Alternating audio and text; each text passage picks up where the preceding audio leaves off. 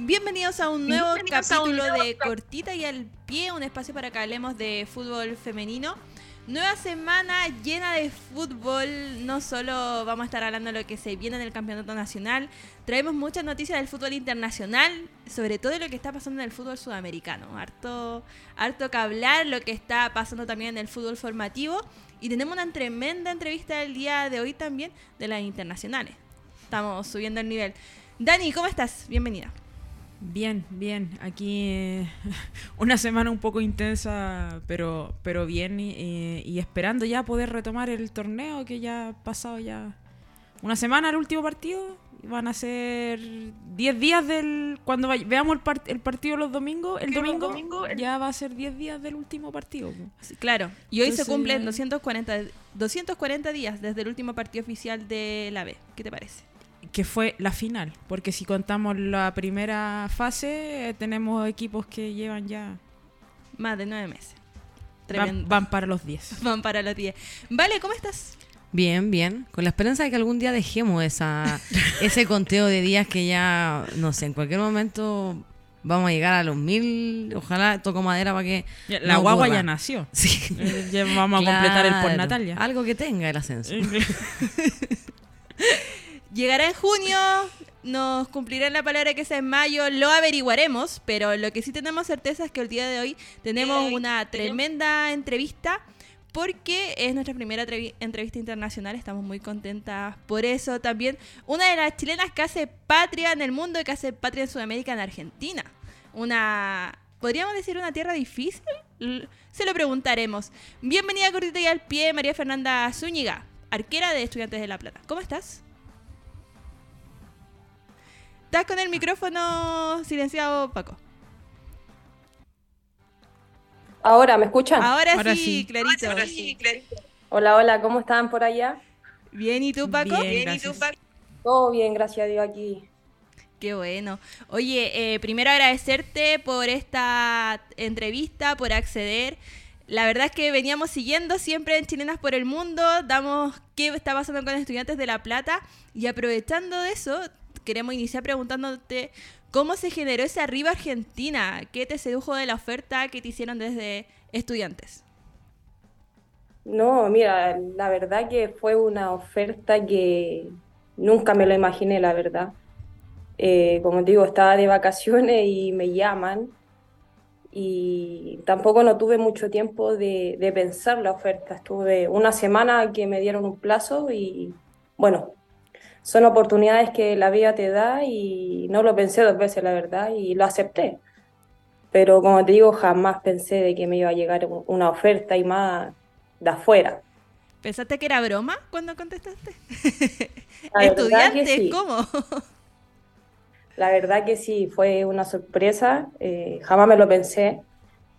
Y bueno, la verdadera persona que estuvo detrás también de, esta llamada eh, fue Vanina Correa. Ah, mira, yo le iba a eh, preguntar si Vanina ahí dio algún consejo. Mejor, tener amiga, mejor tener amiga. sí, la verdad que, bueno, ella fue la que me recomendó eh, y, bueno, habló mucho acá de mí, entonces quisieron aportar por mí, la verdad. Pero fue ella la que realmente dio el primer paso para que yo viniera acá en Argentina. Oye, Paco, Em, ¿Y cómo te has sentido en estos, en estos primeros partidos? Hemos leído, ha sido bien eh, alabada por varios de los, de, los hinchas, hemos podido ver algunos partidos, pero ¿cómo han sido tus sensaciones? Las sensaciones han sido buenas. Eh, gracias a Dios me, me, adapté mucho al equipo, eh, muy rápido, la verdad. Y más al pasar de los días, siento que me he sentido muy bien, eh, con la confianza de las compañeras, del cuerpo técnico.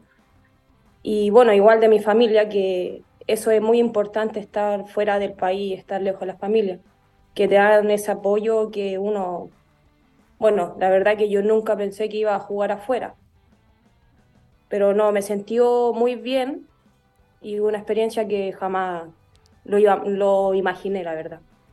Oye, Paco, eh, bueno, justamente tú lo mencionabas, eh, nunca quizás te imaginaste estar jugando fuera, menos en el poco tiempo que se dio esta, esta negociación.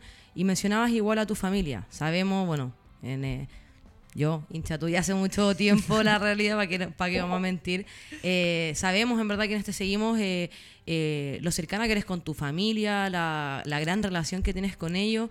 ¿Cómo ha sido esta experiencia de estar fuera más allá de lo que es cancha, el estar fuera, el tener que cumplir con la profesionalización y cómo te afecta también esto de no tener a tu sostén emocional ahí mismo?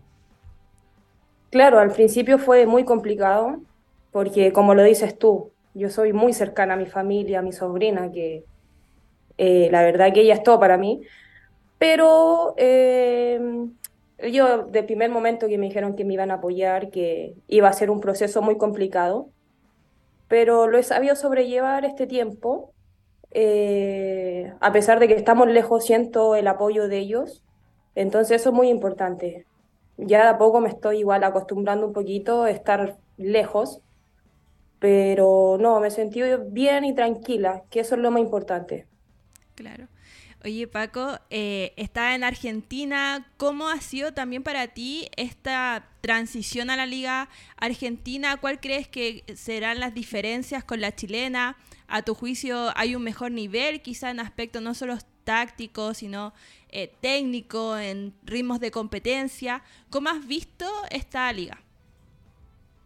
Eh, mira, yo lo mismo que dije en una entrevista, eh, técnicamente allá en Chile eh, está un escalón más arriba que acá en Argentina. Acá se ve más el tema físico, que las chicas van, van con todo, no las piensan dos veces en ir a un balón, ir arriba. No, acá te van al choque entonces, esa es como la diferencia que hay en Chile, que allá es mucho más técnico que físico.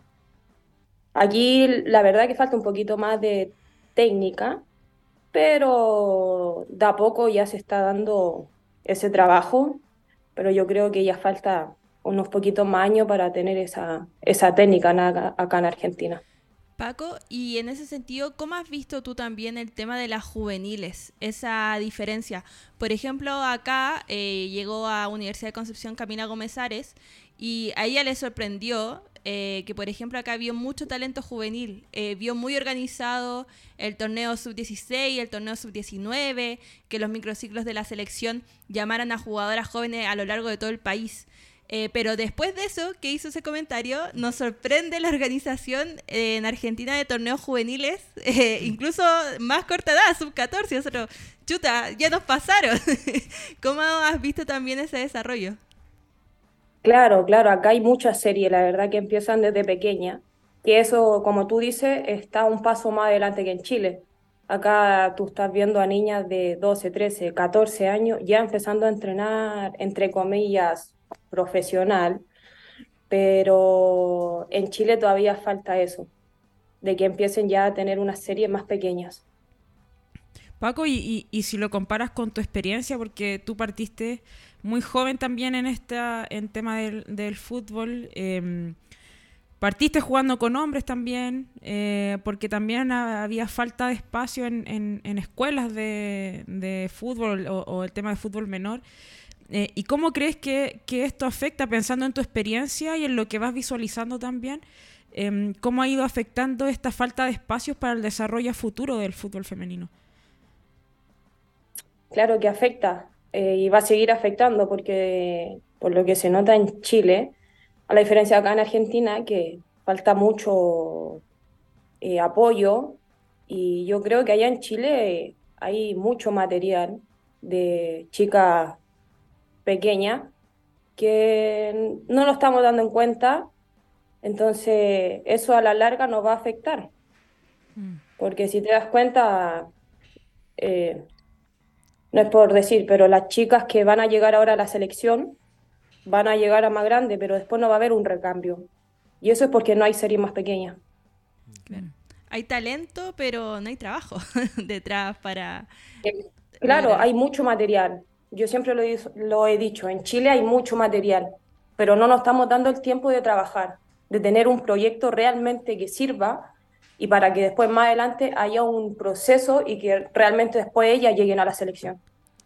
Eh, Oye, voy a saltar la pauta, pero como estamos hablando aquí esto, eh, eh, Paco, es una de las razones por las que decidiste también, más allá de lo atractivo que es jugar fuera, el, el buscar oportunidades fuera, fuera de Chile, porque mencionaba recién acá, Dani, tú partiste muy pequeña, jugaste Sudamericano Sub-15, no teniendo 15, jugaste eh, Sudamericano Sub-17, no teniendo 17, siendo menor, y, igual de alguna forma u otra los barcos terminaron siendo esquivos, tuviste que ir moviéndote y los equipos en los que te podías ir moviendo eran muy pocos.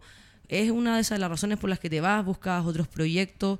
Mencionaste que allá estaba siendo un poco más serio. No sé si nos podrías contar cómo que otras iniciativas se han dado allá en Argentina que pareciera que de un día para otro nos fueron igual avanzando. Claro, como tú dices, acá en Argentina estamos, bueno, estamos avanzando un poquito más, pero como te digo, yo la, la tomé esta, este momento por una experiencia mía, para ver eh, qué realmente eh, lo que yo quiero para mí. Entonces, a lo mejor, como tú dices, allá no hay tanto equipo donde uno puede ir, porque igual hay mucha competencia en el tema de arquera.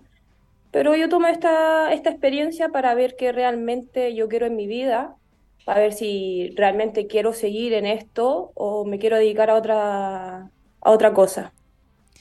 Oye Paco, sé que la temporada es larga, pero me caracterizo por ser ansiosa. Estamos recién a mayo. ¿Has ido encontrando esa respuesta, esas interrogantes? Como se te abrió el apetito de decir, hoy sí, me podría quedar otra temporada acá en Argentina o quizás pensar en buscar otro destino en Sudamérica? Uh. No, se No, nos se quedó nos pegó. pegado. Se nos quedó pegado, ¿no? Sí, se Sí. Pegada Paco, así que vamos a esperar que Vamos, vuelva sí. a entrar. Y podríamos sí. aprovechar, ¿vale? Usted siempre tiene muy buenos consejos a toda la gente que nos ve acá en Cortita y al Pie. Muy buenos consejos, sí. Bueno, aprovechando también de, lo que hablábamos, la falta de repente de espacio, eh, agradeciendo a nuestra productora Haciendo Amigos que nos permite hacer acá, pasamos el anuncio que Haciendo Amigos va a abrir este año su liga para, eh, lo- para equipos femeninos entre los años 2005 y los años 2009. Ah, abriendo mira. espacio ahí de competencia para escuela fuera de lo que es cadete. Por supuesto lo va a hacer ahí en su complejo de siempre, que también nos permite aquí, nos acompaña en nuestro programa, en el complejo deportivo Mundo Sport, ahí ubicado en el Líbano. Así que por ahí vamos a estar hablando de repente de lo que es el fútbol femenino, escuelas que se va a ir dando ahora menor. Más espacios para el fútbol femenino. Buenas herramientas se están generando. Ahí volvió Paco. Paco, ¿nos escuchas Oh, bien? se me había ido la señal. No. Sí, no, no es pasa como nada. si hubiera estado ensayado. Sí, no. Justo No, ahí. Y en vivo, se notó que era en vivo, se notó. no nos pueden decir nada, esto no está grabado. Eh, Paco, no sé si escuchaste la pregunta, ¿alcanzaste o te la repito? ¿Cuál? No te escuché. La, la última pregunta, considerando lo que le respondías a Vale, y yo te mencionaba que yo igual soy un poco ansiosa, entonces sé que estamos a mayo, que la temporada es larga, pero he encontrado respuesta a ese interrogante de saber si quieres seguir en esto o no. Por ejemplo, quiero quedarme una temporada más en Argentina o buscar otro destino quizá en Sudamérica. Eh, bien complicada tu pregunta. Eh, Perdón. Cor- Cortita y al pie la hizo. Cortita y al pie la hizo. ahí, tirándolo al tiro. Eh, mira, por el momento eh, yo tengo contrato hasta fin de año. Mm. Eh, lo tengo ahí pensado. No creo si el otro año voy a seguir acá. Ya, perfecto. Oye, Paco, ¿y cómo, cómo ha sido la... No, está bien. Está bien, está bien. ¿Cómo ha sido la, la relación con, con esta hinchada de, de estudiantes de La Plata, la hinchada pincha rata, ¿no? Eh, ¿Cómo ha sido la relación con ellos? ¿Qué, qué te ha parecido? ¿Cómo se vive allá el torneo? En comparación tal vez a lo que, a lo que vivías acá. Eh, por ejemplo, la hinchada de... Bueno, es que nosotros igual no jugamos en estadio. Mm. Jugamos en country, que es el- la cancha de entrenamiento. Ujú. Eh, no va mucha gente a lo que se ve en Chile, Eh, pero aún así llega gente, nos va a apoyar y todo en cada partido, Eh, pero no es lo mismo. No, no sé si es tema de estudiante, por ejemplo, hubo un partido de River, si no me equivoco, que entre comillas no llenaron el estadio, pero fueron mucha gente. Entonces ya es tema de institución que de repente no se ve mucho el fútbol femenino. Mm. Estaba, estaba leyendo por ahí unas voces que estaban levantando porque juegan con gimnasia eh, la próximo fin de semana, si no me equivoco. Y, estaban ahí como alzando la voz de que ojalá jugaran en el Estadio 1, claro, diciendo que ustedes juegan en el country. De hecho, veíamos la fecha que hay muchos partidos que se juegan en predios más que en, en estadio. Em, ¿Crees que sea factible? ¿Lo ves posible a lo mejor de- desde dentro como jugadora que puedan jugar en el Estadio 1 o es algo que todavía se ve como más lejano? Eh, sí, como tú dices, acá se juega más en- como en cancha de entrenamiento, no se juega mucho en estadio. Eh, sería lindo jugar ese clásico en el estadio, pero se ve complicado igual Mm. por el tema de, de resultados que hemos tenido por el momento. Entonces, lo veo muy complicado que lo juguemos en el estadio el clásico. Mm. Oye, Paco, bueno, ya nos mencionaban los resultados, nos metemos de lleno a lo que es el torneo. Eh, bueno, estuvimos nosotras leyendo ahí del torneo femenino, que es muy largo y aún así es de, dos de dos ruedas y que, según vimos, extraoficialmente están como un poco apurados con el tema de la clasificación de Argentina al Mundial y, y el término, y han estado jugando muchas fechas entre medio semana, luego fin de semana, y al parecer se va a seguir programando así. Eh, ¿Cómo has vivido tú eh, estas últimas semanas que han estado intensas, como tú mencionas, en el tema de resultados?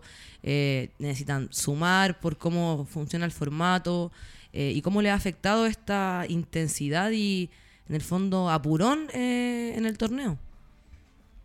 Claro, es un campeonato largo, pero son dos partes. El primer campeonato se termina en junio. Y como dice, hemos estado jugando a mitad de semana y fin de semana. Se hace más complicado también el tema de los entrenamientos, porque ya se trabaja más lo específico. eh, pero no, se ha hecho re complicado. eh, jugar cada tres días, cuatro días porque no se entrena realmente bien, solo eh, el otro día regenerativo y después se entrena pelota parada y, y sería. Entonces es complicado, ha sido muy complicado acá.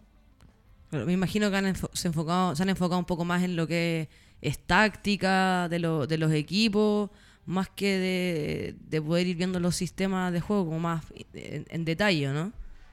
Claro, se está viendo más los detalles, lo que es más pelota parada, porque como te digo, no se puede trabajar eh, completamente como, es como cómo vamos a jugar el fin de semana, lo que se hace en estos días. Claro. Entonces no hay un trabajo más allá. Perfecto. Eh, Paco comentaba recién esa relación quizá eh, con la hinchada, pero también tú has comentado anteriormente lo difícil que es el entrenamiento cuando uno es portera, porque estás en otra parte de la cancha, solo con el preparador, con tus compañeras. ¿Cómo ha sido también generar esa nueva relación en Estudiantes de La Plata? Ha sido buena, pero aún así, como tú dices, que somos dos grupos, la arquera siempre estamos al otro lado. Pero no, ha sido muy efectiva la relación, eh, pero igual así es muy complicado, porque no trabajamos 100% con el equipo, más nosotras trabajamos algo más específico y ya de ahí nos vamos a, como te digo, pelota parada, los, los- todo lo que tenga que ver con pelota parada, entonces es re complicado. Claro, como que cuesta la comunicación ahí eh, con las compañeras, es casi como que le falta la pichanga para poder ir conociéndose y saber los movimientos que van a ir haciendo en la cancha, no, no me imagino Claro, porque nosotras nos damos cuenta en el momento de los últimos 30 minutos, nos damos cuenta cómo van a ser los movimientos. Claro. Y esa Y si relación con no las defensas centrales. ya- No. ¿Cómo? Esa relación con las defensas centrales también. Claro, porque más que nosotras tenemos que tener buena comunicación con ella. Y se hace muy complicado igual. Qué complejo de, esto, de estos partidos tan seguidos. Eh, ¿Jugaste ayer? Con Banfield. co- Sí. Y ahora te con estás preparando para otro. Y ahora ya Nos estamos preparando para el martes. Ahora el Bueno. martes. Ahora, bueno, tuvieron un, po- un poquitito más de día Eh, claro. ahora para planificar, menos mal. Oye, Paco, eh, cuando te despediste de la U recibiste muchísimo cariño en, en tu post de, de despedida. Incluso cuando te anunciaron en Argentina también ahí habían varios comentarios. ¿Cómo te lo esperabas? ¿Cómo te tomaste este, este cariño de, de la hinchada de la U? Mira, la verdad jamás me imaginé todo el cariño que me iban a dar o los mensajes que me llegaron, eh, porque de verdad fueron muchos, muchos, eh, dándome el apoyo, eh, o cosas de que yo no jugaba, pero era una hincha más adentro de la cancha, dándome las gracias. y bueno, hasta el día de hoy sigo recibiendo esos mensajes cada partido que juego, entonces es algo muy bonito. Bueno, me dolió salir de ahí de la U, pero fueron momentos muy bonitos y me, me fui feliz, contenta. Con el corazón llenito ahí, con ese cariño. Claro, sí. ¿Volvería a la U, Paquito? Si decide, no la presiono para que me cuente qué va a decidir, pero si llega a decidir seguir jugando y se da una vuelta por otros lados, ¿volvería a la U de volver a Chile? Claro que sí, soy hincha. Eh, a Reels, se va a Reels. No, pero me preguntaron y me encantaría volver ahí. Es donde yo fui feliz, contenta, que era un sueño que cumplí, la verdad. ¿No? Y, y por ahí que mencionaste que te decían, eh, no, no jugaba, jugaste, jugó un montón, parte muy importante de lo que fue las, el, el subcampeonato. Tú jugaste una Copa Libertadores prácticamente sola. Entonces eso de que no jugó, andan, andan mal ahí los, los hinchas con las estadísticas. Estuvo en la clasificación, pues ese partido contra Colo Colo en Santa Laura. Uf, La primera clasificación a Copa Libertadores de los. La primera, sí. La primera. Oye, Paco, algo aquí que comentaste en el Rincón de las Leonas, chichín, chichín. Eh, estuviste con Raúl Robles y te queríamos preguntar cómo fue también esa despedida, ¿no? Con alguien que trabajaste tanto tiempo, tú lo mencionabas también. eh, el trabajo de arquero un trabajo aparte, mucho rato con Natalia Campos, que Ñata estuvo después lesionada la segunda parte del año pasado. Eh, esa parte con Vanina también que tú nos dices, me recomendó cómo se logró también esa relación. Eh, la despedida con Raúl fue fuerte, fue muy complicada. Eh, cuando, bueno, me enteré, lloró de una manera. Lo tiraste al Eh, agua. No, pero como se dan cuenta ustedes, somos como... Bueno, ahí lo dije, es como mi hermano, mi padre, mi amigo, entonces era algo que tampoco él se esperaba, pero hasta el día de hoy me sigue ahí a veces retándome de los movimientos, está pendiente de mí, entonces no, eso se agradece mucho, de que yo ya me había ido a la U, pero él sigue pendiente de mí. Qué bonito. Y, Sí. Qué ahí, importante esas relaciones humanas. sí. Muy bien. Sí. ¿Y allá con Vanina te has juntado? ¿Han hablado? La, la única vez que la vi fue cuando jugamos con Rosario. Ahí hablamos un poquito y ya después nos fuimos a jugar. Muy bien. A, a lo que vinimos. A A lo que a jugar. a lo que vinimos.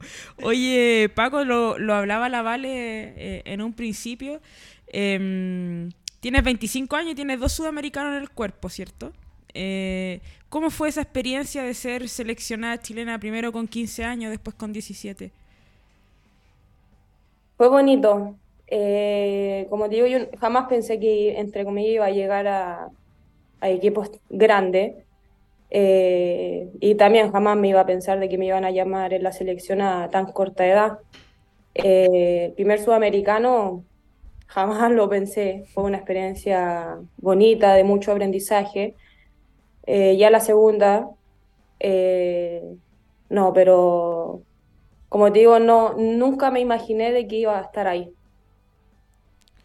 Oye, Paco, que mm, demasiada experiencia, como lo mencionaba acá recién la Dani también, en los equipos hablábamos de la U, pero tuviste pasos por eh, Palestino también, eh, por Colo Colo también, leí eh, un poquito. Eh, em, partidos relevantes que recuerdes que hayan marcado que hayan marcado tu carrera eh, para no seguir ahí presionando con, con sus proyecciones hacia fin de año. ¿Qué, qué partido A te ver, vas a deja- llevar sí o sí al, al recuerdo por siempre? Tengo eh, dos partidos que jamás voy a olvidar, la verdad, que fue uno con Palestino contra Colo-Colo, semifinal en La Pintana, que le ganamos creo 2-1. Y el otro fue el, cuando vamos a la primera Copa Libertadores. Mira, son buenos partidos. Buenos partidos. Estaba tratando de recordar el año de ese Colo Colo Palestino. Fue el año que Em. Palestino logró el campeonato, ¿no? No, ahí perdimos con Santiago Morni en Nacional. Creo que fue El 2019. el, no, o el, previo, 2018. porque el 2019 volvieron a jugar, pero en, en la Florida creo y ahí ganó ganó Colo Colo. Sí, pero ese fue por Libertadores. Por el cupo. Por el ah, cupo. verdad, verdad, Sí, por el cupo. Ahí estamos. Eh, oye, Paco, te queremos dejar también este espacio eh, para que le hable a todos los que nos están viendo en cortita y al pie. Algún hincha por ahí de haber de Estudiantes de La Plata, los hinchas de la U, que te estaban dejando cariño acá también en el chat del programa. Por favor, toda tuya la pantalla. Mira que hablo y siempre dejo la embarrada. Mira, no lo sabré yo, no lo sabré yo.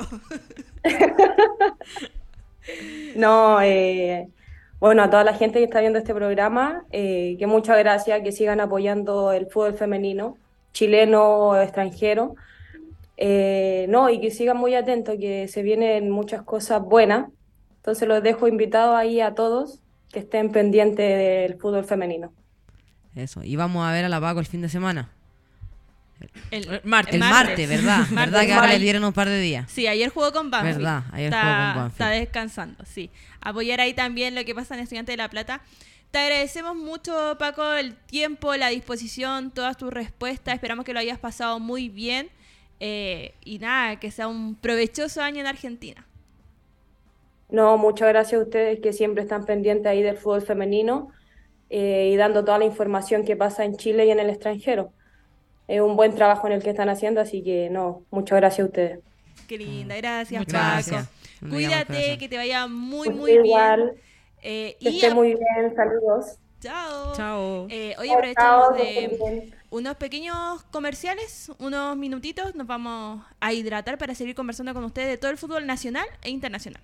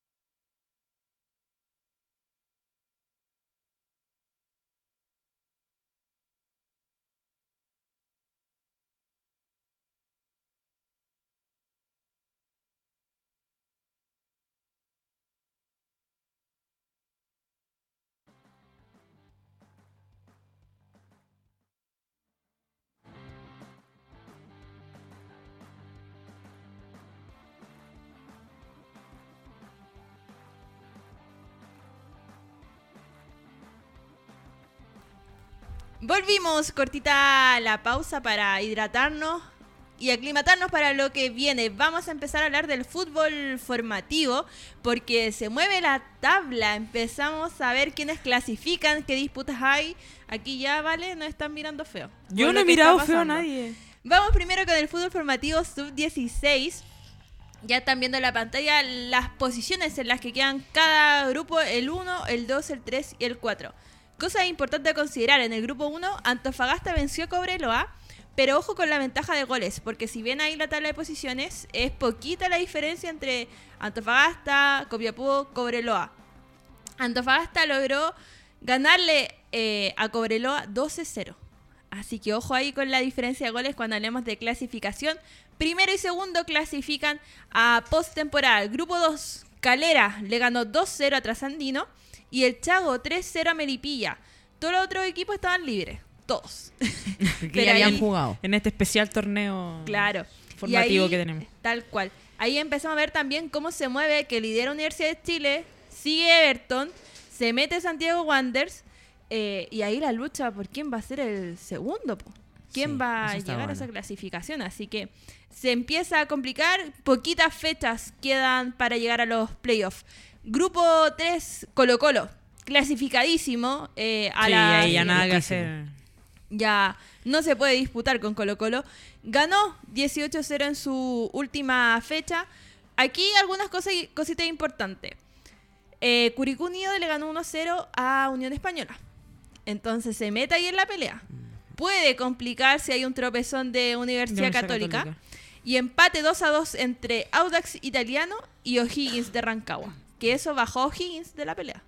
Recuerden que O'Higgins estaba ahí bien Estaba metiéndose. estaba metiéndose, No, empata estaba con. Ya fue. No, y usted le quita toda la esperanza a la Perdón. gente. Uno tiene que ser realista. Grupo 4, Fernández Vial le ganó 2-1 a Temuco. Recreativo Puerto Varas eh, le ganó 3-0 a Ñublense. Puerto Montt le ganó 4-1 a Valdivia. Y Universidad de Concepción le ganó 7-1 a um, Deportes Concepción. Ahí también se empieza a mover la tabla. Oye, Ojo, esa, pe- esa ese pelea ahí. partido. Sí, ahí va a estar. Y ojo que lo da vuelta a Huachipato. Huachipato que no estaba en los primeros lugares, ya va primero, empieza a sacar diferencia y ahí lo que va a pasar entre Unión Araucanía y Recreativo Puerto Varas. Está, está muy buena esa lucha, en verdad, esos tres equipos. No, no, no ha fallado el grupo 4 proyectos. en todo el torneo. No, atractivo. Atractivo, muy atractivo. Y eso fue el torneo sub-16 que tiene partidos importantes. Por ejemplo, este fin de semana el grupo 1 va a jugar Cobreloa con Deportes Copiapó. Ahí la clasificación al rojo vivo. Por el grupo 2, Trasandino recibe a Santiago Morning, Deportes Melipilla recibe a Cobresal, Santiago Wanderers recibe a Universidad de Chile. Ah. Oh, ¿tendremos programa o no tendremos, ¿Tendremos programa? El próximo, la próxima semana. Grupo 3 de los que juegan. O'Higgins recibe a Lautaro de Win y Universidad Católica recibe a Unión Española. Ojo con estos dos resultados. ¿Será el- revive o no revive ahí O'Higgins de Rancagua? Y en el grupo 4 juegan todos. Ñublense recibe a Unión Araucanía, Puerto Montt recibe a Puerto Varas, Fernández Vial a la Universidad de Concepción, Deportes Concepción a Huachipato y Deportes Temuco a Deportes Valdivia. Así que ojo ahí con lo que vaya a pasar en el grupo 4. Veo mucha sonrisa acá, no sé si llegó una información que van a dar, no sé qué está pasando. Es Así que- que, Valentina, por favor. Hay gente pidiendo eh, apuestas por el encuentro del formativo entre Wander y Lau. Ah, La muela. Lo conversaremos acá. al final del programa. Sí. Veremos si lo decimos en vivo o no. Porque Me, me voy a restar de decir algo porque.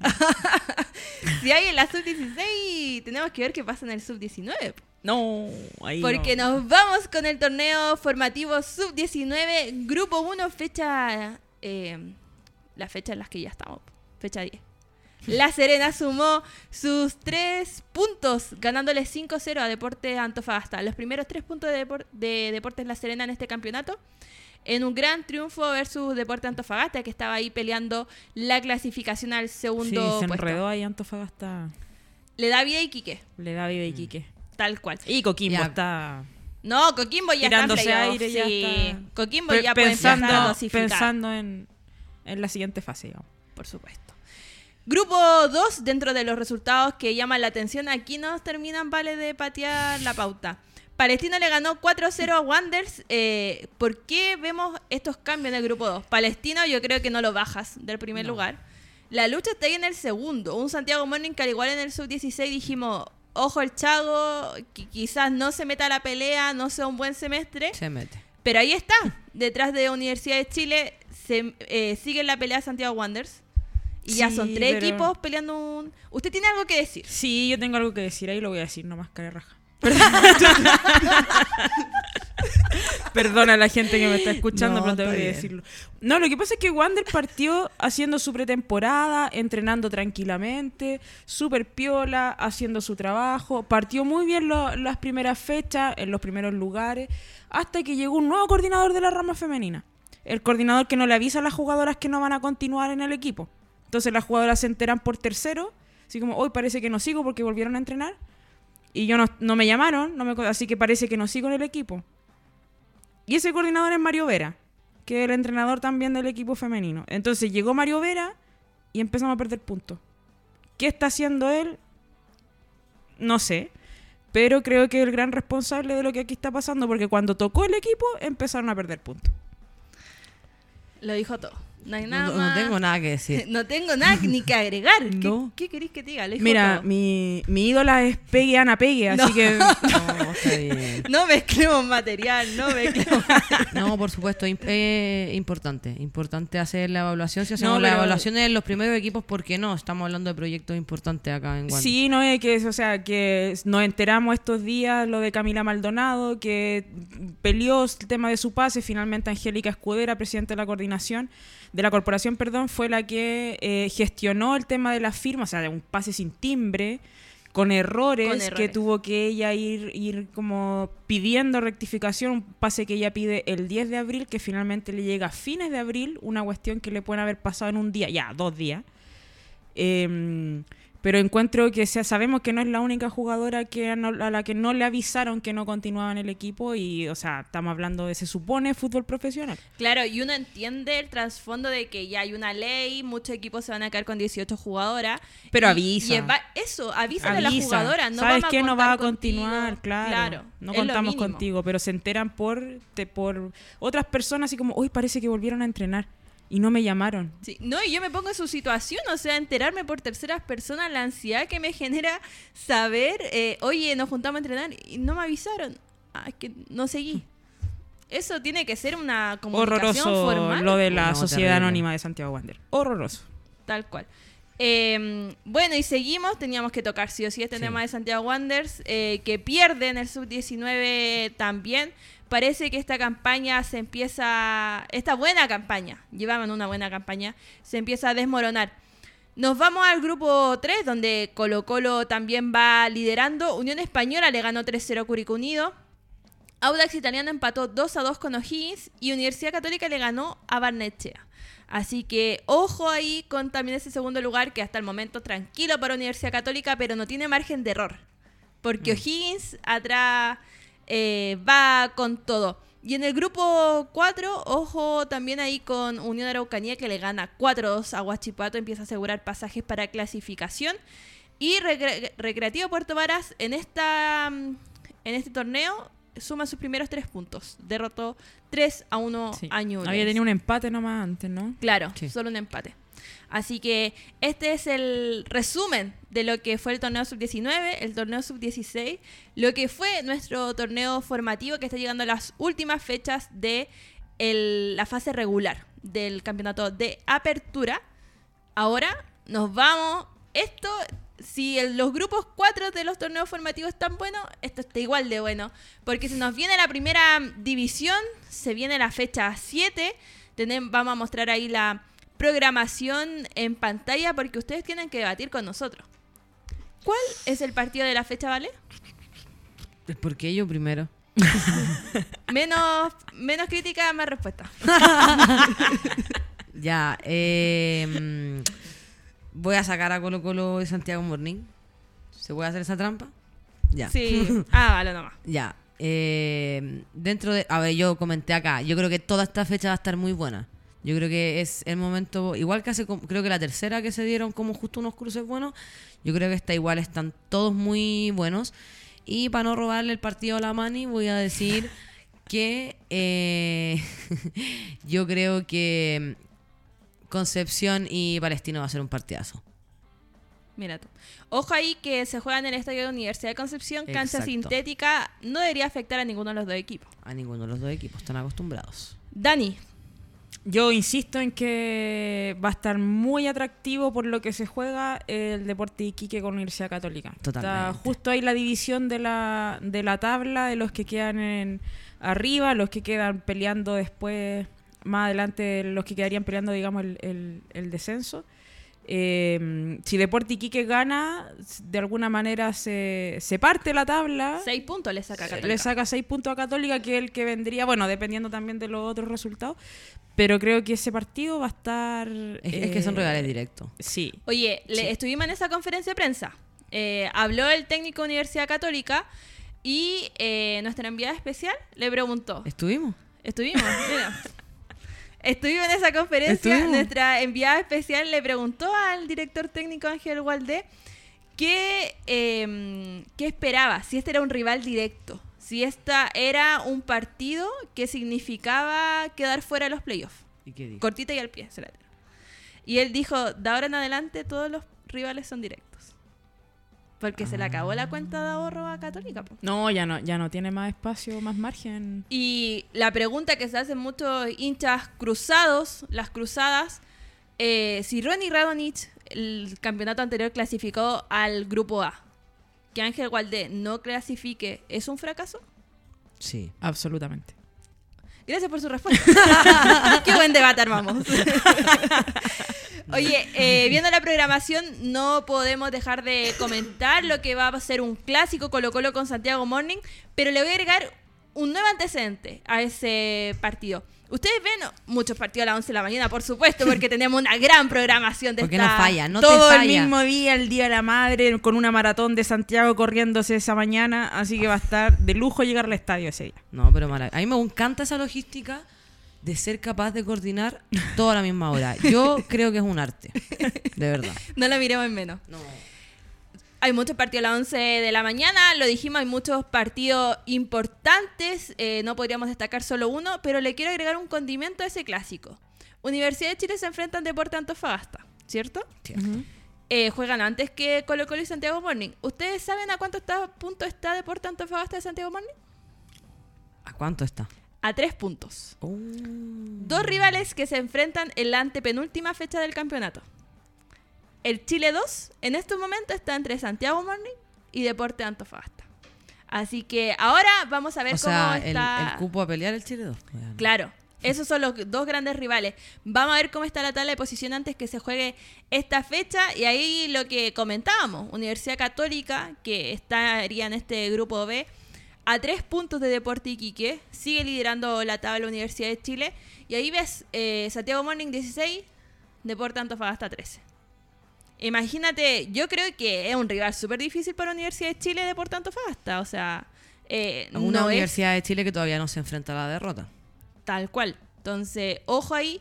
Ojo también lo que va a hacer esta Universidad de Concepción Palestino. Eh, yo creo que es un palestino que viene fuerte, una Universidad de Concepción que va a tener que demostrar si con este plantel está para el playoff, está para ese grupo A de la segunda ronda, es rival a vencer. Ya complicó puntos con Deportes de Antofagasta y también con Coquimbo. Así que la imagen mental de cómo están en estos momentos los grupos, porque muchos, muchos errores, puede- muchos errores, muchos cambios podemos ver el próximo episodio.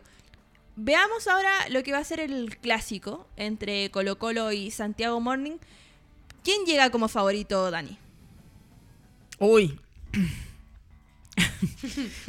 Puedo decir ninguno. Por supuesto. ¿Por qué para ti ninguno llega como favorito?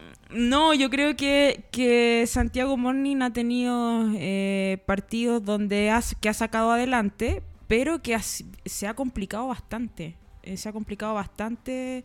Eh, bueno, vimos el, el- el empate con Cobresal, pero los otros partidos que, incluso con resultados que se ven más abultados, como con UDEC, eh, se complicó bastante el partido y UDEC la peleó hasta el final y, y el Chaco estuvo complicado hasta el final con Audax Con- Italiano Con Católica. con Católica, entonces, claro que Católica tenía, partió con una ventaja que nosotros dijimos aquí, el Chago estaba poniendo todo su su institución encima, digamos, Su y jerarquía. su jerarquía y, y finalmente Católica ahí, bueno, tuvo un penal perdido eh, y estuvo igual cerca, entonces, eh, y por otro lado, eh, bueno, Colo Colo yo creo que eh, se quiso sacar un poco el, el- clásico eh, ante Puerto Montt y se lo sacó de manera bien efectiva, digamos, con esos 14 goles que metió.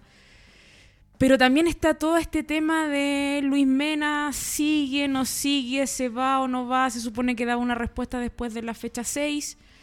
No hemos sabido nada hasta el momento. A, a mí no me ha dado ninguna respuesta. no sé ustedes. Ah, por WhatsApp no nos ha dicho nada. eh, no. Eh, pero, pero no sé, siento que eh, yo no podría, cuando digo ninguno, me refiero a que yo no podría determinar con tanta tranquilidad, eh, no, este partido está para Colo Colo o este partido está para Santiago Morning. Yo creo que eh, va a estar va a estar entretenido el encuentro, va a estar, va a estar peleado, va a estar, eh, va a estar disputado. Y creo que la diferencia la van a marcar individualidades Mm. de ambos equipos. Vale, ¿tú cuáles crees que son las fortalezas de Colo Colo en este partido? Joan Araedo. ¿La jugadora diferencial? Sí, yo creo que no. Y, y la otra fortaleza es que Colo Colo perdió. Irónicamente me dirá, hoy está hablando tontera, dice. ¿Cómo va a ser la fortaleza perdió? Eh, yo creo, lo- no sé con qué lo hablé, puede que con Ana. Eh, Se sacó una que- presión. Sí, se sacó la, la constante. eh, eh, la derrota llega. Siempre en algún momento te puede llegar en el torneo nacional. Si te vas a una copa internacional, te vas a jugar un, un torneo amistoso ahí a otro lado, llega eventualmente. Y creo que en este momento Colo Colo tiene eh, esa fortaleza de eh, haber perdido contra el rival importante. Creo que eso es importante y se supo reponer, como bien mencionaba Manny. Yo creo que su fortaleza está en eso, en que, que, que fue capaz de reconocer errores, que Luis Mena es un muy buen entrenador, que es capaz de, de ver esos errores porque podemos hacer los análisis que queramos, pero eh, hay nombres que salen en el clásico y no vuelven a entrar o entran después. Y, Y le hubo un- resulta. claro, y hubo un, un claro cambio entre, entre los partidos en Colo Colo, más allá de lo que sea el nivel de- del rival. Entonces para mí ahí está la fortaleza en, en Colo Colo, en, que había, en que perdió, en que se conoce, en que ha sido capaz de recomponerse y que creo que Jan Araedo está en un momento pero extraordinario en lo que es al menos acá en, en Chile. Pero ¿no creen que quizá esa dupla eh, Vale Navarrete, Ámbar Figueroa, eh, pueda ser una dupla que desarme ese mediocampo? Un mediocampo que en el último partido vimos con Justin en la parte defensiva y Anaís Álvarez. Por eso yo creo que la, la diferencia la van a poner jugadoras, Individualidades, sí. más que, más que el, el- el funcionamiento colectivo, digamos. Y precisamente pensando en lo que pueda hacer Ámbar Figueroa con Vale Navarrete y lo que puedan hacer las jugadoras de, de Colo Colo también, como, como Isidora Álvarez, como, como Anaí, digamos. eh, Is- Isidora. Álvarez, Isidora Olave, perdón. Oye, estaba pero, pero qué buena dos. fusión. Qué buena fusión. Qué ¿te buena fusión. La Chichi con, con, con Mira, Anaí, de- no. Después ando pelando a DirecTV porque hace- bien. le cambian los nombres a las jugadoras. Te vamos a apagar el micrófono. Me lo pago sola. No, yo quería destacar algo en la parte táctica. Un Santiago Morning que hemos visto que defiende con línea de 3. Está un 3-5-2 bien marcado. Eh, y ustedes dirán, ojo, ¿por qué esto hay que tenerlo en consideración? Colocó la ataca con 3. Significa que perder a tus dos volantes de gran eh, eh, proyección, ¿no? Como hemos visto eh, en los partidos de Santiago Morning, ante un ataque que puede hacer Colo Colo. Claro. Entonces puede que tu ataque, tu parte delantera quede muy cortada, que se vea un equipo muy largo en Santiago Morning. Creo que por ahí eso es un beneficio para Colo Colo. Ahora tendremos que esperar si Paula Navarro hace una modificación táctica. Yo igual creo que, que, que el Chaco tiene más físico que, que Colo Colo. Yo apuesto a eso. Llega con bajas importantes, todavía no vuelve Suelen. Eh, mantengo lo que acabo de decir. Y doblo mi apuesta.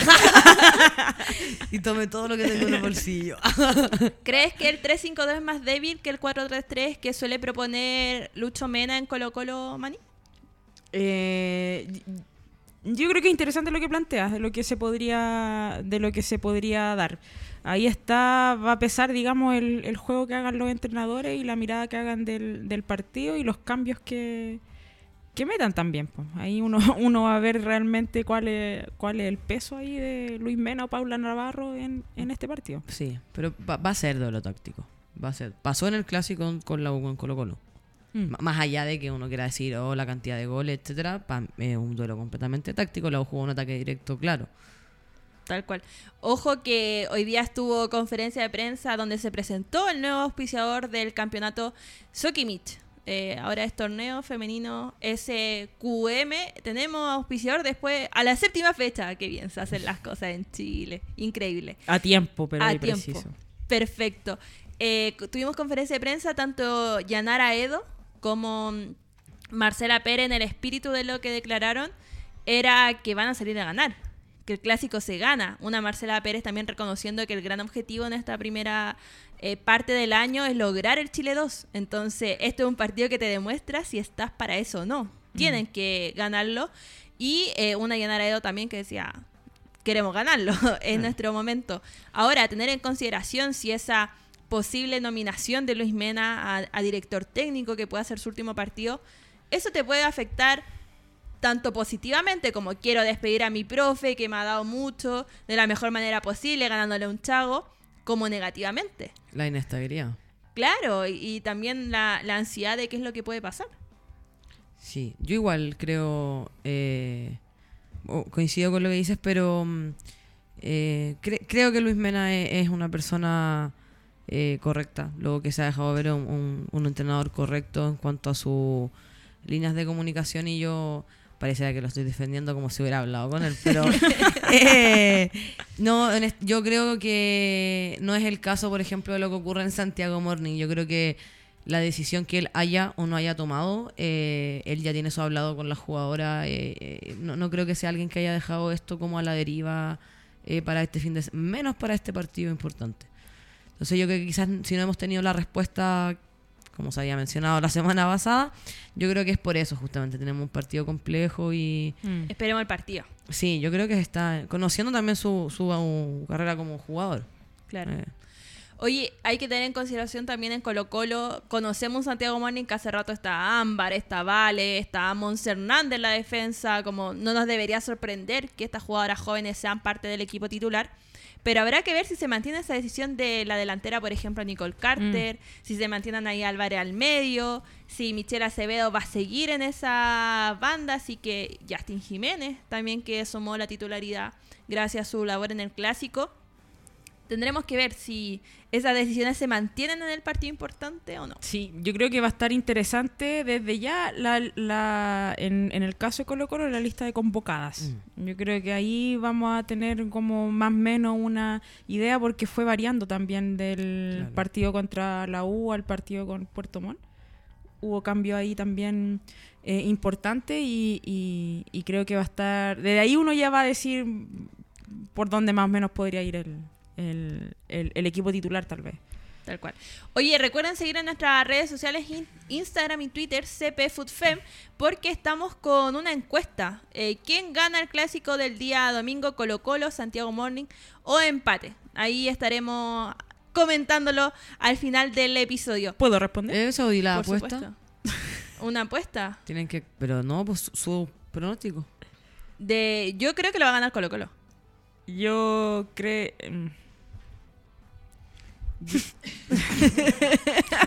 Está, está complicado. No, no, no, Está complicado. ¿Y tú, vale? Gana Santiago Morning.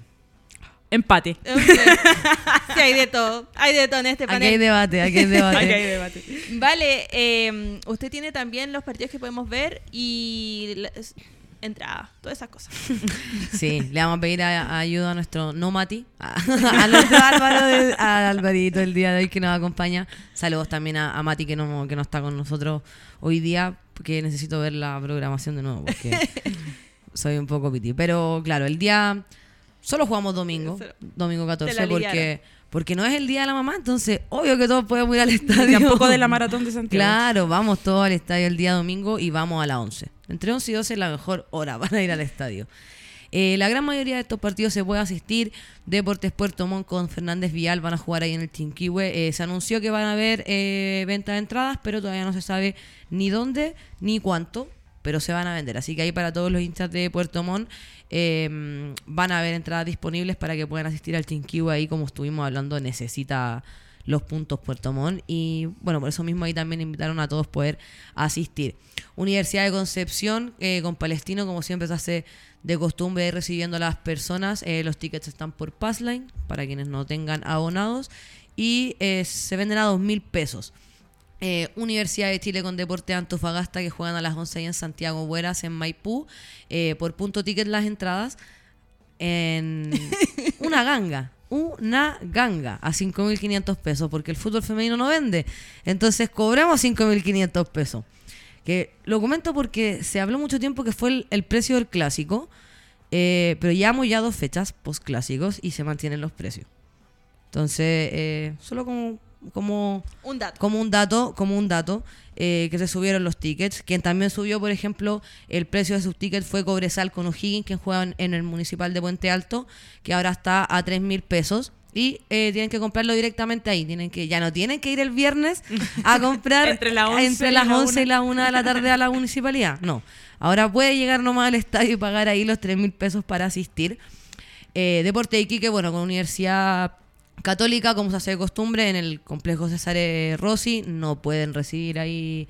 O sea, no pueden vender entradas porque pueden recibir hinchas, pero son solamente abonados por el tema de la, la cantidad del aforo y la localidad. Audax Italiano, una costumbre, a recibir ahí a Coquimbo Unido en el Bicentenario de la Florida. Se pueden comprar los tickets ahí mismo cuando, se, cuando sea el día del partido, a las 2 de la tarde. Y Colo con Santiago Morning eh, por punto ticket. Se estaban canjeando las entradas para las hinchas preferentes y los tickets estaban entre los 2.500 y 8.000 pesos. Colo Colo quien también había subido su, sus precios, pero como agregaron una nueva localidad a 2.500 igual Claro, no les igual vamos a decir nada. acceso. Oye, no les vamos Oye, solo quiero decir que acabo de recibir una amenaza por no haber apostado por Colo Colo.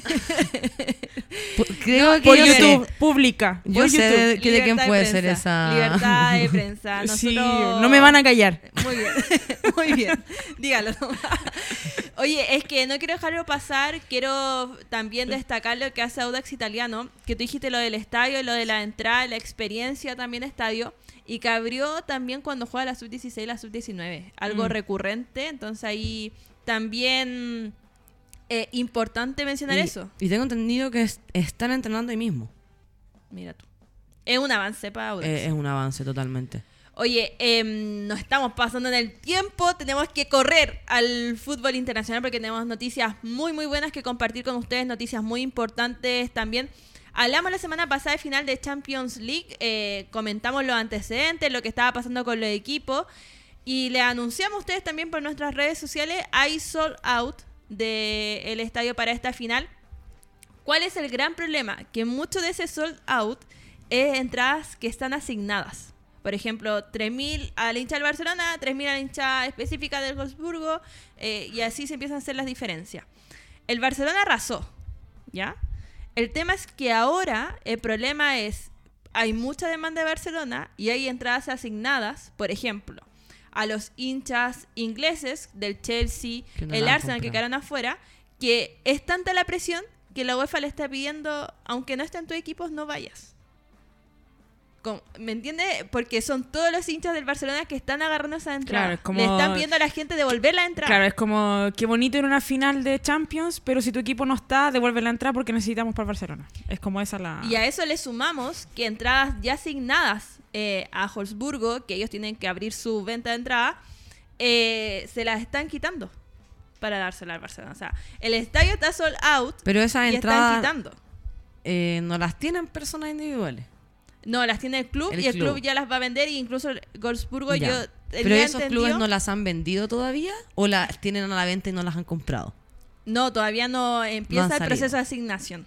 Mm, Es un tema. es un Porque tema. está bien, el Barcelona movió mucha gente, tiene los tres primeros récords de asistencia en el Camp Nou en esta competencia, pero a ver, igual están jugando de equipo.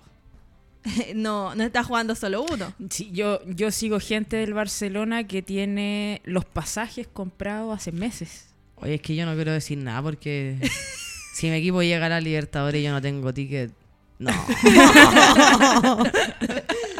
Entonces, no, no, no, uno se ahora, conoce. ahora, si hacemos la comparación con Mebol UEFA, no te va a pasar. Porque Ah, no, no, no, no. no. No, pero tienes déjame que- soñar. No, a lo que voy es que puede estar 20 minutos antes en el estadio comprando la entrada. Claro, y la vas a tener. Y la va a tener.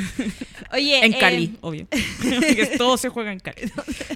parte final de las ligas europeas, de las principales. Sabemos que el Barcelona es campeón, pero ya sabemos quiénes están clasificados Champions League. Real Madrid y Levante, cada uno a distinta fase. Ahí vamos a estar explicando, vamos a traer un PowerPoint, cómo se juega la clasificación a Champions League. Ana lo No explica prometa todo. cosa. No, se lo tiene, lo tiene armado. No, yo lo reciclo todos Sí, los años. Todos los años lo tiene armado. Eh, cosa importante también de esta liga, el Barcelona empató con el Sevilla, ahí le estuvimos Le tiramos muchas flores y los mufamos. No, yo no me ufaba. no. eh, 1 a 1 con el Sevilla, más de 80 minutos el Barcelona estuvo sin hacer un gol. Que uno diría, Es "Oye, una estadística. Es real. Es real. Sí, no, eh, Sí. es complicado para el Es- Barcelona sí. esto. De- por- puede que por cinco minutos se hayan planteado sacar al entrenador. Mira, no te, no te lo voy a negar. No te lo voy a negar. 1 a 1 eh, con el Sevilla. El 1 de junio del 2021 fue la única vez que no sumó de tres puntos. Fue la última esa. El 1 de junio del 2021. Esa vez perdió 4-3 contra el Atlético de Madrid. Eh, un dato quizás para la gente que, eh, que siga al Barcelona, que eh, dice, chuta, justo se viene la final de Champions. La Champions que ganó esa temporada no ganó todos los partidos. No, de hecho, ahí está toda la fe y la esperanza de las culés.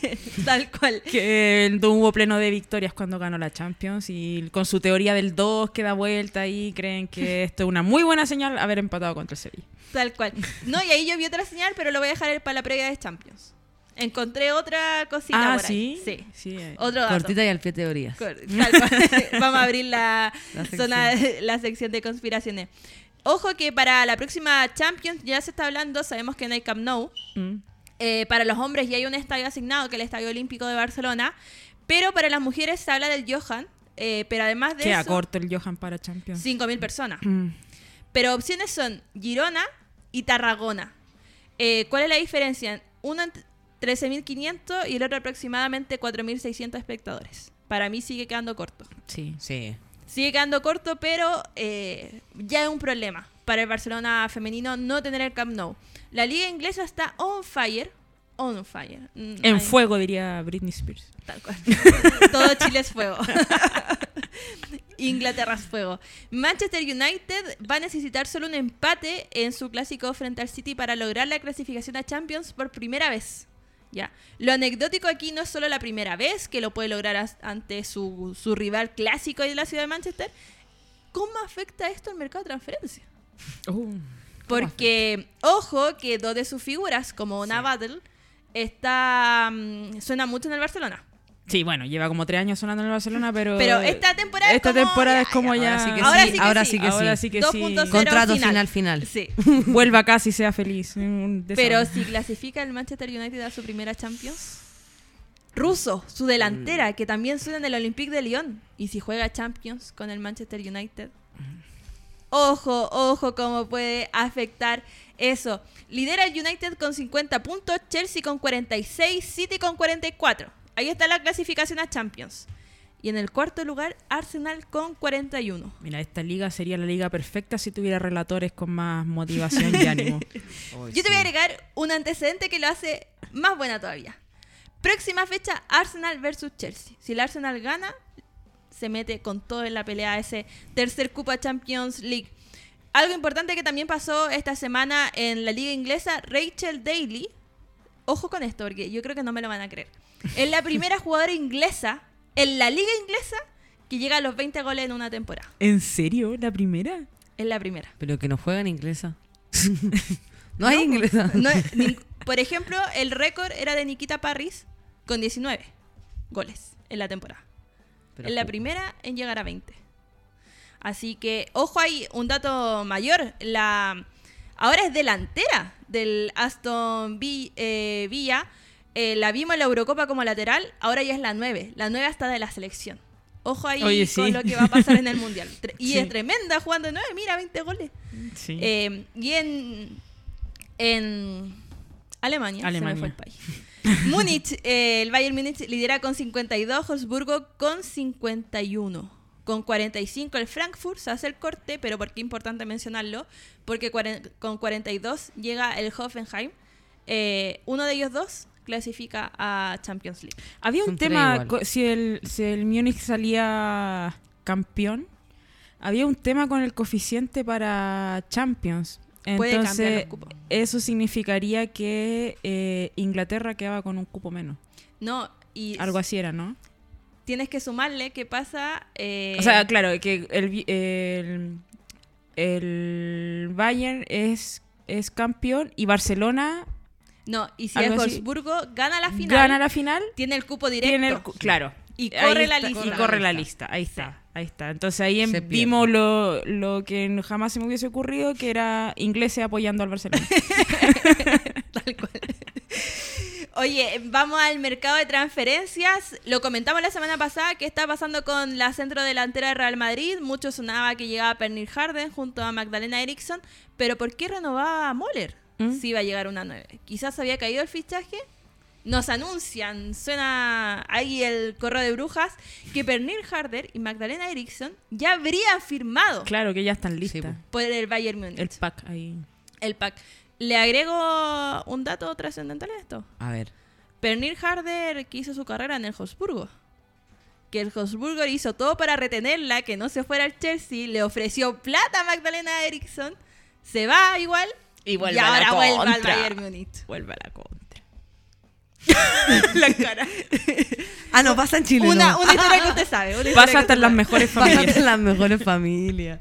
Conocimos también que el director encargado del crecimiento del fútbol femenino en el Olympique de Lyon dejó su puesto y el, el equipo, ¿no? Como la, la motivación. Eh, Vincent Ponzón, quien es el actual director general de fútbol de Lyon, asumiría este cargo de liderazgo en el FUTFEM, A ver cómo va ahí. el cambio. La época de oro del, del Sí. Olympique de Lyon. En el fútbol femenino al menos. Y ojo, Macario, dicen que estaría todo listo en el Chelsea. No me haga esto, Macario. Ahí. Oye, siguiendo para que nos alcance el tiempo con todas estas noticias importantes, nos vamos al fútbol sudamericano, están pasando cosas muy importantes. Le pregunto a ustedes, a la gente que nos sigue en YouTube, en Twitch, en Facebook, en todos lados. ¿Ustedes conocen a Deportivo La Era y Madeira Club? Mira, yo del Deportivo Lara me acuerdo del problema de los pasaportes y que no podían viajar a Libertadores y estaban en el aeropuerto ahí y no podían pasar. De eso me acuerdo perfectamente, equipo venezolano. Deportivo Lara que jugó la última Libertadores, Sí. porque era el actual campeón de la Liga Venezolana. Madeira Club era el subcampeón de la Liga Venezolana, ya. Dos clubes que uno dice podría ser Colo Colo y Universidad de Chile, campeón, Claro. subcampeón. Empieza la Liga Venezolana, ahora en junio. Ju- Junio, onda. Veamos el nivel en el que está la Liga Venezolana. Pero adivinen qué. El campeón y subcampeón de la última temporada no van a participar en este campeonato. No tienen recursos para estar en la liga femenina. Así que la liga venezolana Espérate, el campeón y el subcampeón no tienen recursos para participar de la liga. no y no van ¿Y a no habían participar premio? si no tenían plata para ir a Libertadores. No. Se gastaron todo en poder tener los pasaportes a tiempo para poder viajar. Tremenda la inestabilidad de la liga venezolana No. que solo va a tener nueve Eso equipos. o- nueve, nueve equipos. Eh, dividido en dos grupos, grupo A, grupo B. En el A, Academia Puerto Cabello, Deportivo Táchira, Estudiantes de Mérida y Zamora. Espera, espera, espera, espera. Nueve equipos en dos grupos. Sí, Nueve equipos en total y los van a dividir en dos grupos. tal cual. Y hay una academia de fútbol femenino en uno de los grupos. Ni la NFP se animó tanto. No les demos idea. No les demos idea. Por favor. Y en el grupo B, Academia Integral de Fútbol Femenino. Carabobo, Caracas, Metropolitanos y Mónagas. Eh, eso es lo que está pasando. Lamentablemente, en el fútbol venezolano. Me da, me da mucha lata porque el fútbol venezolano está avanzando Mm. a nivel de selección. Sí. Pero, ¿qué va a hacer Pamela Conti? No te puede sacar jugadoras debajo de, de Las las piedras. piedras, po. Si no tienes una buena liga, no vas a tener una buena selección. Em, yo creo que está... Y aún así perdimos. No, y aún así, a- al último minuto, el último Casi nos penal dejan con fuera del repechaje. Oye, sigamos. ¿Ustedes saben qué es el CARFEM? Eh, un... un, un predio. Un predio. Porque tuvimos eh, bueno, entrevista internacional. Déjeme, déjeme. Un, un predio femenino, lo dice su nombre. Sí. Pero hay gente que no lo sabe, parece. No lo Que es sabe. femenino. Vamos a explicar que el CARFEM es un proyecto de Paraguay en el que nosotros dijimos, oh, tremendo proyecto de Paraguay, incluso se financió con fondos de la FIFA. Era un proyecto vinculado directamente al fútbol femenino, un centro de alto rendimiento para que la jugadora... Hay un estadio ahí, 5.000 espectadores, la idea es que ahí se jugara el fútbol femenino. Claro, se construyó en el fondo para que las jugadoras y el desarrollo de selecciones, todo iba a ser ahí, ¿ya? ¿Cuál es el gran problema? La cancha hoy está destrozada. Ustedes dirían, pucha, que juegan Tantos fútbol. partidos. Tanto, Oh, deben jugar el- todas las divisiones ahí. El talcahuano de. El CAP de, de Paraguay. Claro. ¿Y qué es lo que pasó? Está destruido porque juegan el fútbol masculino. Hombre. Toda la Copa Paraguaya se jugó en el CARFEM. A pesar de que el fútbol masculino tiene canchas. Y una vez más nos enteramos porque las jugadoras eh, empezaron a reclamar y alzar la voz en- en- a través de sus redes sociales porque la cancha es eh, terrible, malísima. Y claro, estaba- se ve ahí la imagen jugada por sus pares masculinos. No, y eso te comienza a correr todo, porque si no me equivoco, ya jugaron en eh, los terrenos que son de las. Bueno, ya les dicen inferiores, no me gusta esa palabra, pero de las inferiores. Y. ¿Qué pasa ahí? Después tu fútbol formativo termina jugando o en esos mismos terrenos que no están aptos para ellos o quizá donde los mueven. Entonces, como que se te va corriendo todo. Todo. Todo. Claro. Y considerando la pandemia de lesiones que afecta al fútbol femenino. Sí, y además que te dieron la plata porque, citando a la FIFA, el fútbol femenino del futuro. Entonces, No, y no sé si la FIFA puede hacer algo ahora.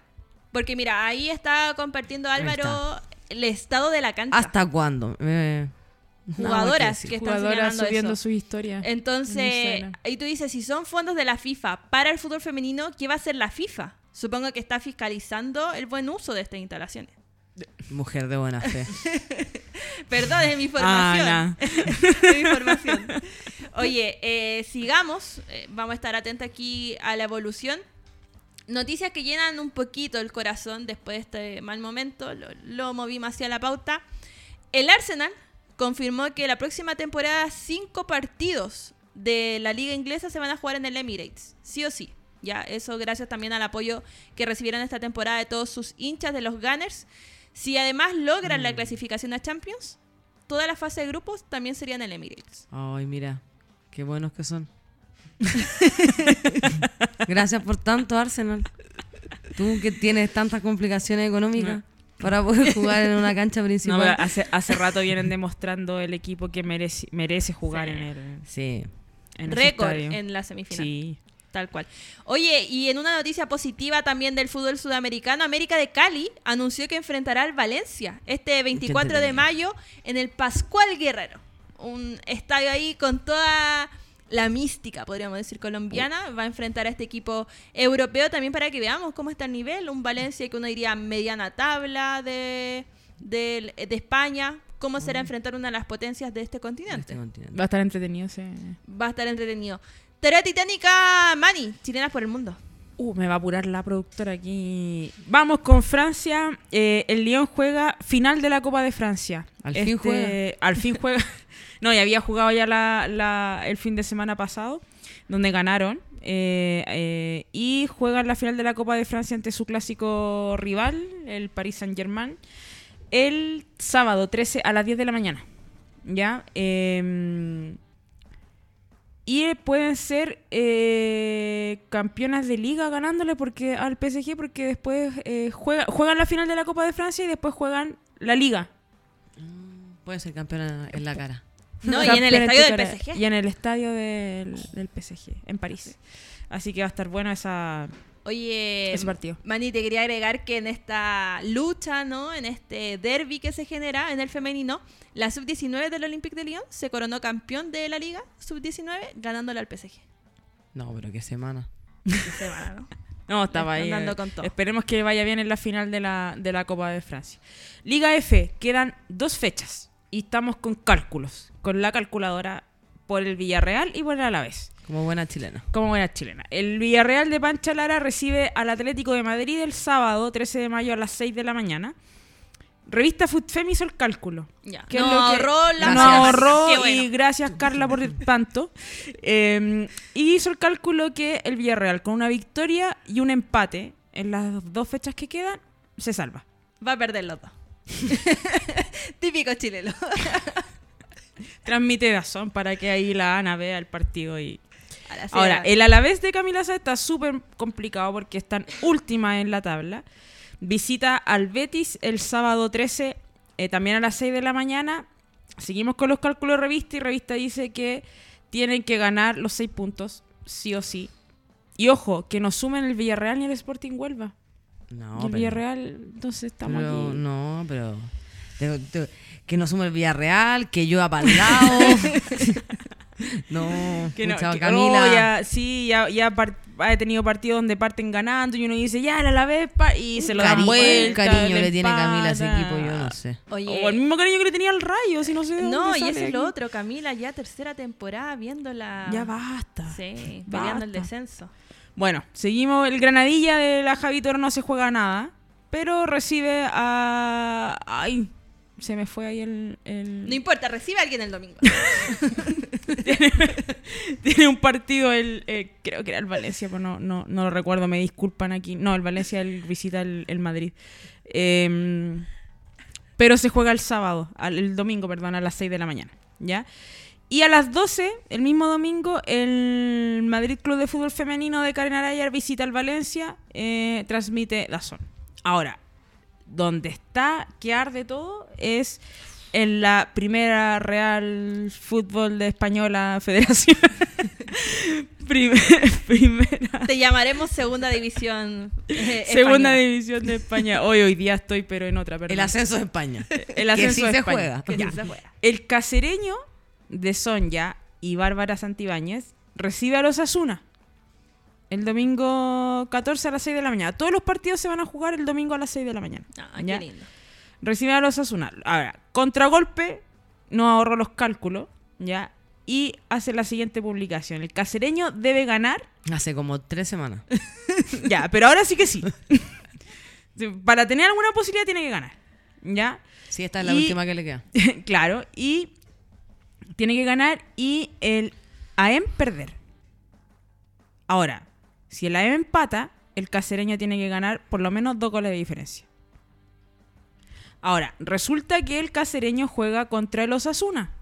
Que le ganó a. El Osasuna pelea el ascenso directo, porque el- como el Barcelona salió campeón, pero no asciende, entonces el que viene, ya. Y a- pelea el ascenso directo con dos equipos más que están en la misma cantidad de puntos. O sea, el Osasuna, el Eibar y el Deport tienen la misma cantidad de puntos y se la juegan por todo por todo el, este domingo a las 6 de la mañana. Y el Osasuna enfrenta al Casereño. Entonces, ese partido va a estar, pero Está difícil. Estaba duro. Está difícil. durísimo. Está duro. Durísimo. Ahora, el Oviedo del Anto Canales chilena. También juegan el domingo a las 6, pero ya, su- ya sabemos que el Oviedo Ya descendió, el, el fin de semana y recibe al Athletic B el domingo. Y el español de Naya López Opaso, mismo día y hora, visita al Juan Grande. Ya tampoco se, se definen nada ellos. Ahora, el Palmeiras de Rosario Balmaceda jugaba hoy a las 6, por lo menos el primer tiempo iban a cero. No, No, estaba en la formación titular. ¿no estaba Rosario? No, pero estaba en la banca. eh, visitando al Santos, pero por el torneo paulista. ¿Ya? El fin de semana juega eh, por, el, por la liga, digamos, de local ante el Cruzeiro. El domingo a las 4 de la tarde. ¿ya? Ese por el Brasileirao. por el Brasileirao. A ver de nuevo. Por el Brasileirao. Brasileirao. El Bahía de Jenny Acuña visita al Athletic Paranaense el viernes 12 de mayo, mañana a las 2. Y el Minas Brasilia de Laura de la Torre por la segunda división brasileña visita Botafogo el sábado 13, también a las 2 de la tarde. Oye, es que nuestra productora le pasó una información a Álvaro. Álvaro la puso en pantalla. Yo no sé qué significa esa información. ¿no? Si nos puede... Eh, ahí El dice torneo- que es el el torneo paulista. 2 del torneo paulista. Ah, ya. El portugués no es lo mío. El Rodada portugués no es lo tú. mío. La traducción. claro. Ladies Cup. Rodada hecho 2, Rodada fecha 2. bien. Ahí están todos los resultados. Más claro, echarle agua.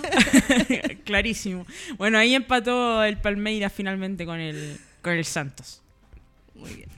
Pero por la liga recibe al, al Cruzeiro. Ya, nos vamos a Colombia. El Deportivo Cali de Gise Pino y Hernández visita a Independiente Medellín el viernes, también mañana, a las 5 de la tarde. ¿Ya? En Argentina, eh, lo conversábamos con Paco, el eh, Estudiantes de La Plata ya jugó contra Ba- Banfield ayer, eh, perdieron 1-0. Juegan ya de nuevo el martes y el porvenir de Connie González y Francisca Olmos también jugó ayer a la misma hora ante Gimnasia y empataron a uno. Ya, resultados recién salidos de, del horno. En Guatemala, el municipal de Javier Arroda y Macarena Razuri reciben a Cobaneras por el partido de vuelta de los cuartos de final de la liga. Y el sábado 13 de mayo a las 5 de la tarde. El partido de ida lo ganaron. 1-4. Sí, y tres o dos goles fueron de Javi Roa. Estuvo ahí. muy Ah, de bueno. visita. De visita ganaron. Sí. De visita. Ah. de visita. Sí, entonces ya la idea, a ver, se supone O sea, que abrochan el sí, no partido quiero de, decir nada. de vuelta. Sí, porque después mufamos y... No, y. No, mejor Nico, no me van a Y el Atlético San Luis de Melissa Espina visita al Monterrey el lunes a las 11 de la noche y transmite foxsports.com. Se va a poder ver ahí, pero probablemente con VPN, así que hay que estar ahí atentos. Ah, se viene, se viene complicado. Nada que no ver. conozcamos. Nada que No, no conozca no la hinchada del FoodFem. No lo he pagado. No tengo, no tengo para verlo. Oye, em, agradecemos a toda la gente que estuvo en el chat. ¿Vale, usted tiene un consejo para despedirse? Unos consejos, sí. Que pueden seguir a nuestra productora Haciendo Amigos, quien pasábamos el dato también eh, para quienes conozcan acá es- escuelas de fútbol femenino. Se va a abrir la liga de fútbol femenino acá de Haciendo Amigos, que es de fútbol formativo para escuelas de fútbol. Va a haber una serie 2005 o hasta 2005, porque como bien sabemos, siempre juega la juventud en las mujeres. Eh, y una serie 2009 ahí para que puedan buscar campeonato haciendo amigos. Son las redes sociales para que puedan ahí buscar toda la información de esta liga de fútbol formativo femenino que se va a abrir y que se va a jugar, por supuesto, ahí en el complejo de siempre, su gran aliado y también aliado de nuestro programa, el complejo deportivo Mundo Sport, que está ubicado ahí en Avenida El Líbano 5001 eh, en Macul. Canchas de fútbol, de futbolito, cancha de pádel, eh, sala de eventos, sector de parrilla, eh, todo ahí para que puedan ir a disfrutar de eh, bueno, fútbol. Se juega también ahí el, el formativo de iniciación, pasando el dato mira. los fines de semana para quien quiera asistir también ahí a ver fútbol formativo. Torneo de iniciación que, eh, y es un dato freak porque lo aprendí esta semana, en sus estatutos eh, pueden jugar hombres o mujeres, en lo que es la 8, la 9 y la 10. Según mixto. estatuto, claro, o sea, no se da mucho. Ya. Ya no es como que hayan tres hombres y tres mujeres en cancha, no soñamos, no le veíamos tanto a este país. Pero eh, en, en bases podrían y he tenido el gusto de poder ver ahí varias O sea, ese- pequeñas jugando. Ese torneo tiene bases, Eh, ese torneo tiene base, no como la B, no como la B. que todavía no tiene. No. Gracias, haciendo amigos. Gracias, haciendo amigos. Podríamos pedirle en cualquier amigos que momento, la- en cualquier momento, bases ascenso haciendo amigos. Oye, y haciendo amigos, una liga para las más viejitas, pu. Eh, estamos trabajando por ustedes. Ah, ya, muy bien. Me me dicen por interno. Ah, muy bien, me parece. Está haciendo spoiler, Ana, de, de lo que viene en dos semanas. Oye, recuerden seguirnos en redes sociales, CP Food Fem en Twitter, en Instagram. Recuerden que vamos a estar también el otro jueves para que estén ahí atentos. Si nos estuvieran viendo, ya sea Facebook, eh, YouTube, Twitch, eh, por cualquier parte, recuerda dejar su me gusta, compartir lo que estamos haciendo también. Atento a los reels que vamos subiendo los do- el domingo, porque todo se juega el domingo. Nos reencontramos en el estadio.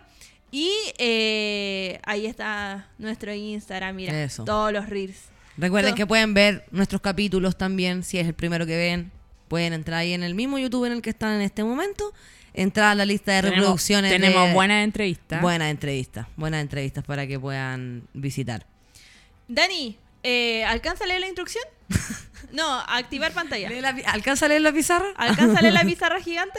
Sí, sí. Por favor, para despedirnos. El teleprompter. El teleprompter. M- Estoy súper eh, out of context con la instrucción, pero... Pero mira, hola, dame, dame un segundo. hola, me llamo Daniela, me dicen Mani o Dani, parraseando en redes sociales, ahí en Twitter me pueden seguir o en Instagram.